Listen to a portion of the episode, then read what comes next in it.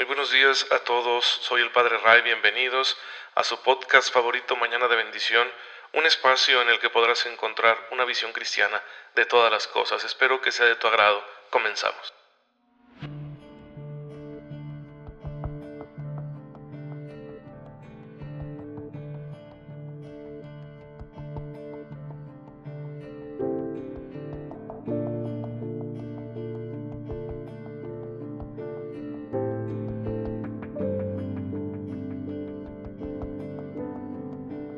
Feliz miércoles tengan todos, les saluda su amigo el Padre Ray, bienvenidos a Mañana de Bendición, su podcast católico favorito. Recuerden que siempre tenemos que estar muy atentos a la gracia del Señor que ya está presente en nuestra vida cada vez que el Señor nos da un día que estamos vivos, que despertamos, pues ya está la gracia ahí.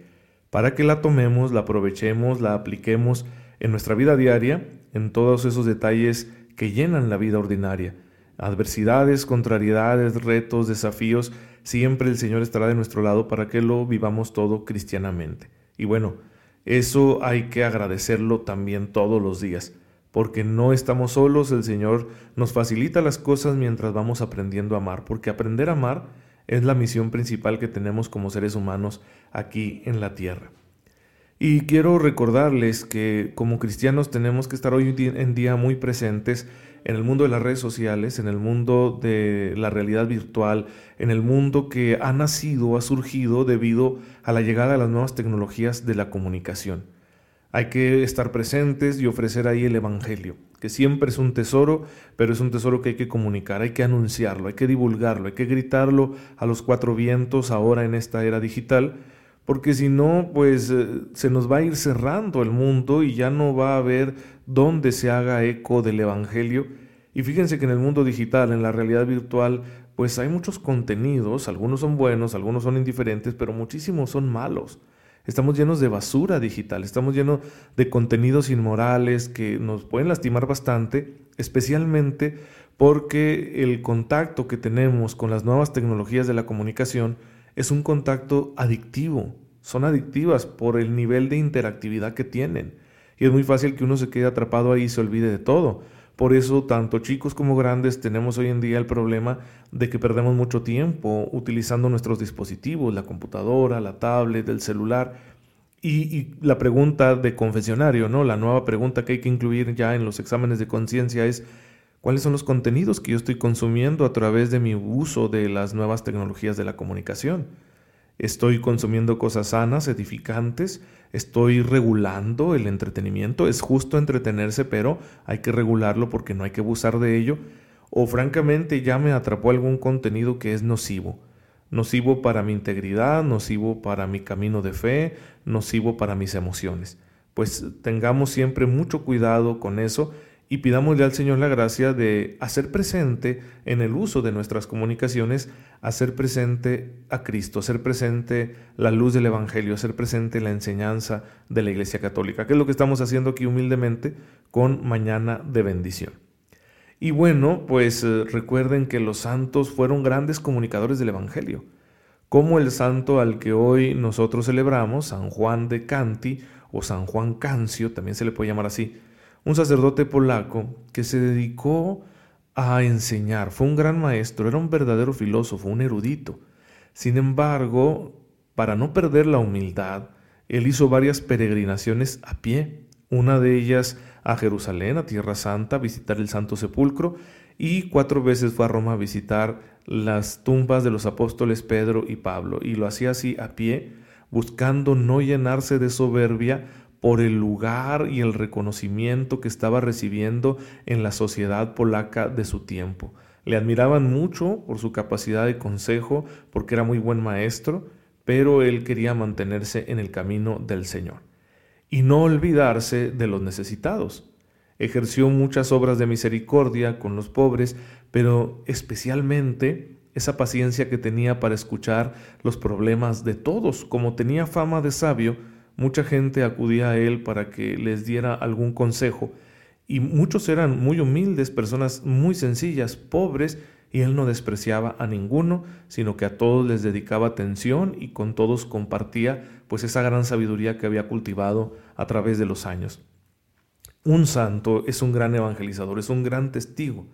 Y lo es porque muestra la luz, muestra la belleza del Evangelio, de la fe en Cristo nuestro Señor, a través de todos sus actos, en sus virtudes, en el ejercicio de sus virtudes es donde aparece la figura de Cristo que enamora a quienes se encuentran con Él.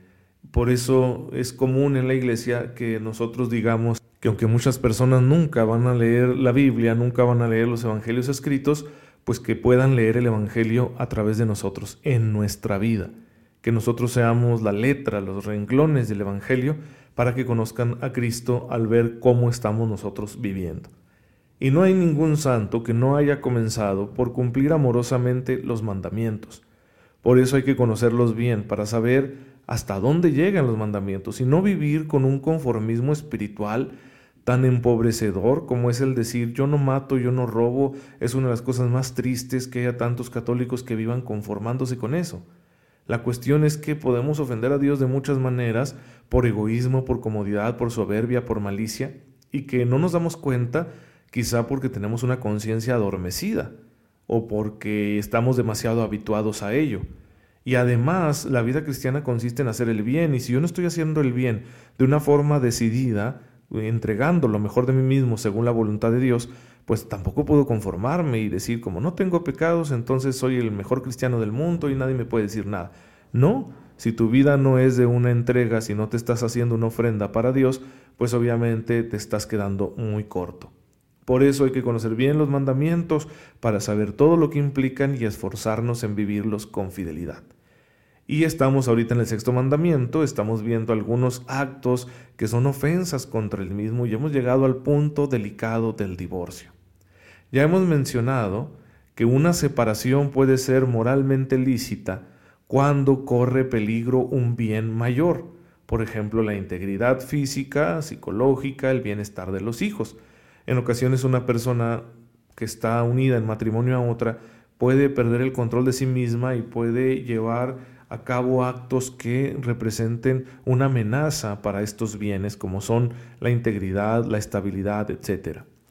Y en ocasiones, junto con esa separación, pues podrá recurrirse al divorcio legal para proteger el patrimonio, ciertos bienes materiales que por justicia le corresponden al cónyuge y le corresponden a los hijos, está bien recurrir al divorcio para proteger eso, cuando quizá ya la unión no puede seguir debido a ese peligro, a esa amenaza contra la integridad, contra la dignidad. Pero de manera objetiva, nos recuerda el catecismo, el divorcio sigue siendo un atentado contra la unión matrimonial. Por eso no, no es una cosa que se pueda plantear así como así. El hecho de decir simplemente ante cualquier problema, ya mi opción va a ser el divorcio, sino que hay que ver ¿Qué tanto se puede hacer para rescatar el matrimonio?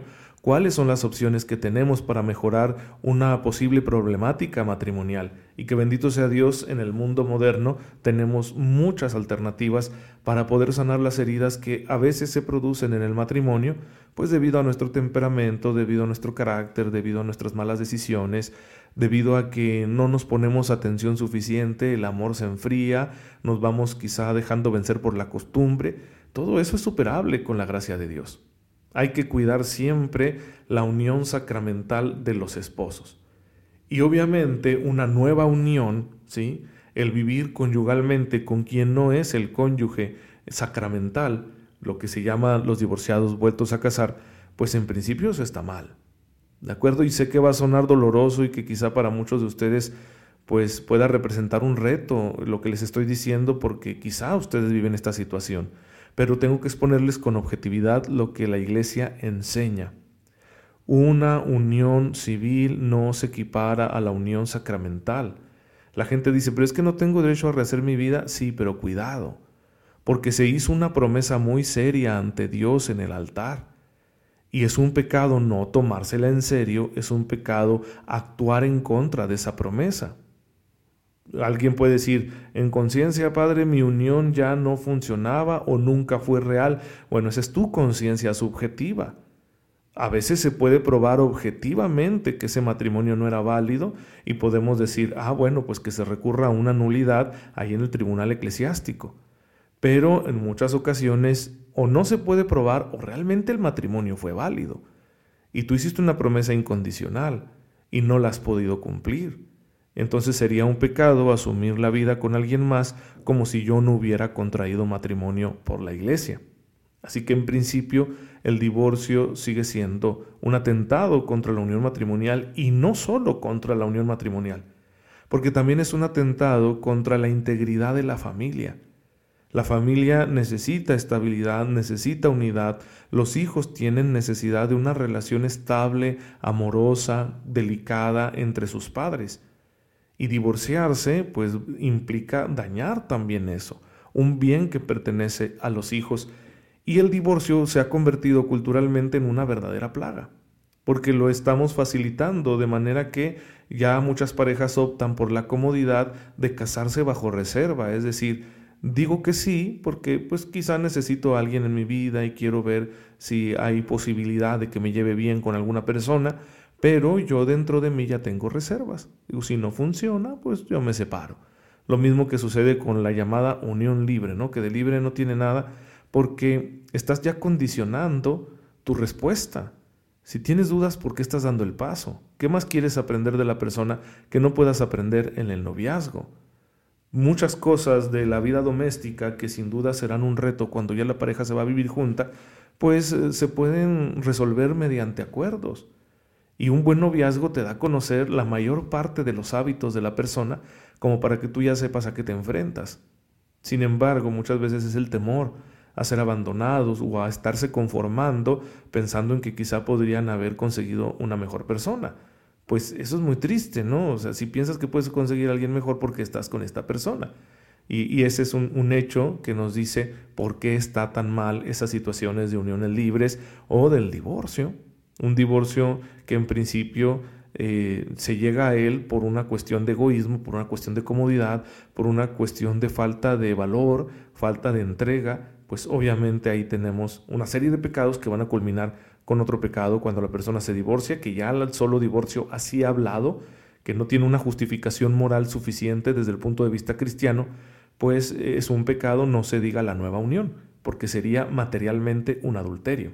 Es decir, abandonaste a tu cónyuge. ¿Por qué? Porque le dejaste de amar, descuidaste un amor del que tú eras responsable y ahora ya no soportas a esa persona, ya no le quieres, ya te enamoraste de otra, te obsesionaste con otra y te quieres ir con aquella otra persona y quieres tomarla como cónyuge, pero no puedes, porque tú hiciste una promesa de un vínculo indisoluble.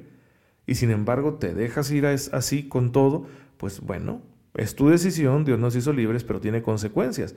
Y la valoración moral que en principio hacemos de eso es que es un pecado. Estás haciendo lo contrario a la voluntad de Dios, a la voluntad de Cristo, que dijo lo que Dios unió, que no lo separe el hombre.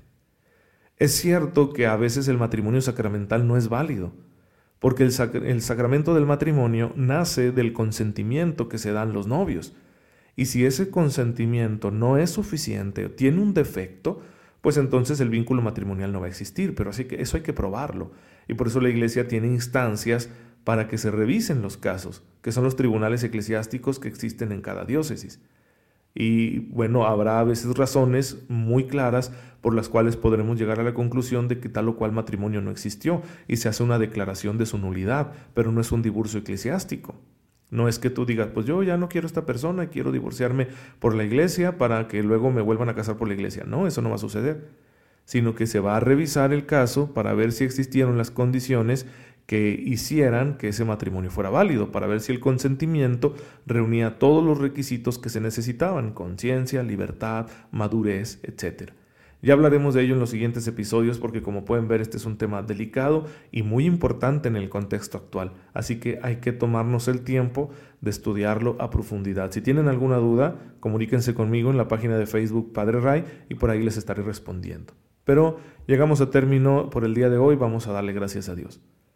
Señor, te bendecimos, porque nos has confiado la tarea de vivir en santo matrimonio y de formar familia.